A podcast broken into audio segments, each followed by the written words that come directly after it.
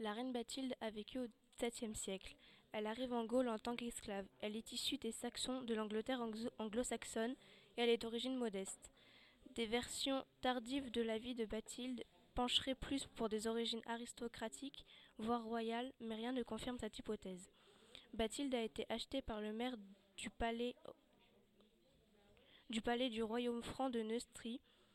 C'était Erchinoald, il fait de Bathilde sa servante, elle lui sert à boire dans sa chambre, ce qui constitue un statut particulier dans sa maison. Les textes de la Vita, une biographie qui décrit la vie de Bathilde, la décrivent comme humble, pieuse, bienveillante, belle et gracieuse. Ernichald a voulu épouser Bathilde une fois veuf. Cette dernière se cache pour lui échapper. Afin de, renforcer sa position politique, il la donne à Clovis II, qui en fait la reine des royaumes francs de Neustrie et de Bourgogne. Ensemble, ils auront cinq enfants. Décrite comme sage et cultivée, Bathilde vient en aide aux démunis et soutient beaucoup l'Église. La reine Bathilde lutte, a lutté contre l'esclavage. Elle fait interdire la vente d'esclaves chrétiens sur ses terres.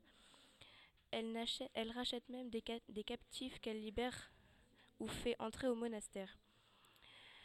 Elle s'oppose aux impôts payés selon le nombre de personnes dans un foyer, à cause des morts de nouveau-nés ou des pères en prison pour dette. Elle libère des prisonniers fiscaux. En 664, elle quitte le pouvoir pour des raisons inconnues.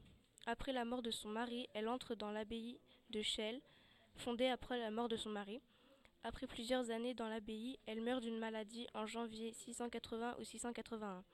Bathilde est canonisée au XIe siècle par le pape Nicolas II.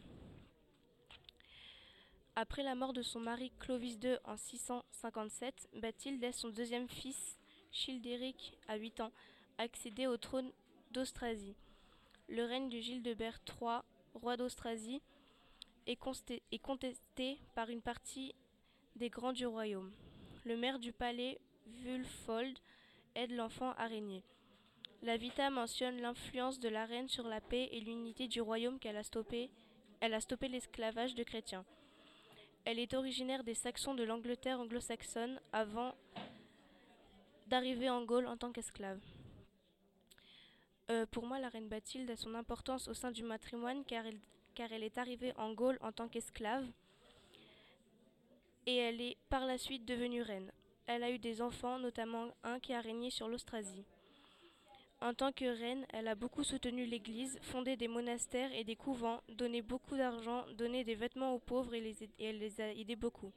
Elle a stoppé l'esclavage des esclaves chrétiens, les impôts par personne par logement, qu'elle a stoppé aussi. Elle a aussi été canonisée par le pape Nicolas II au XIe siècle.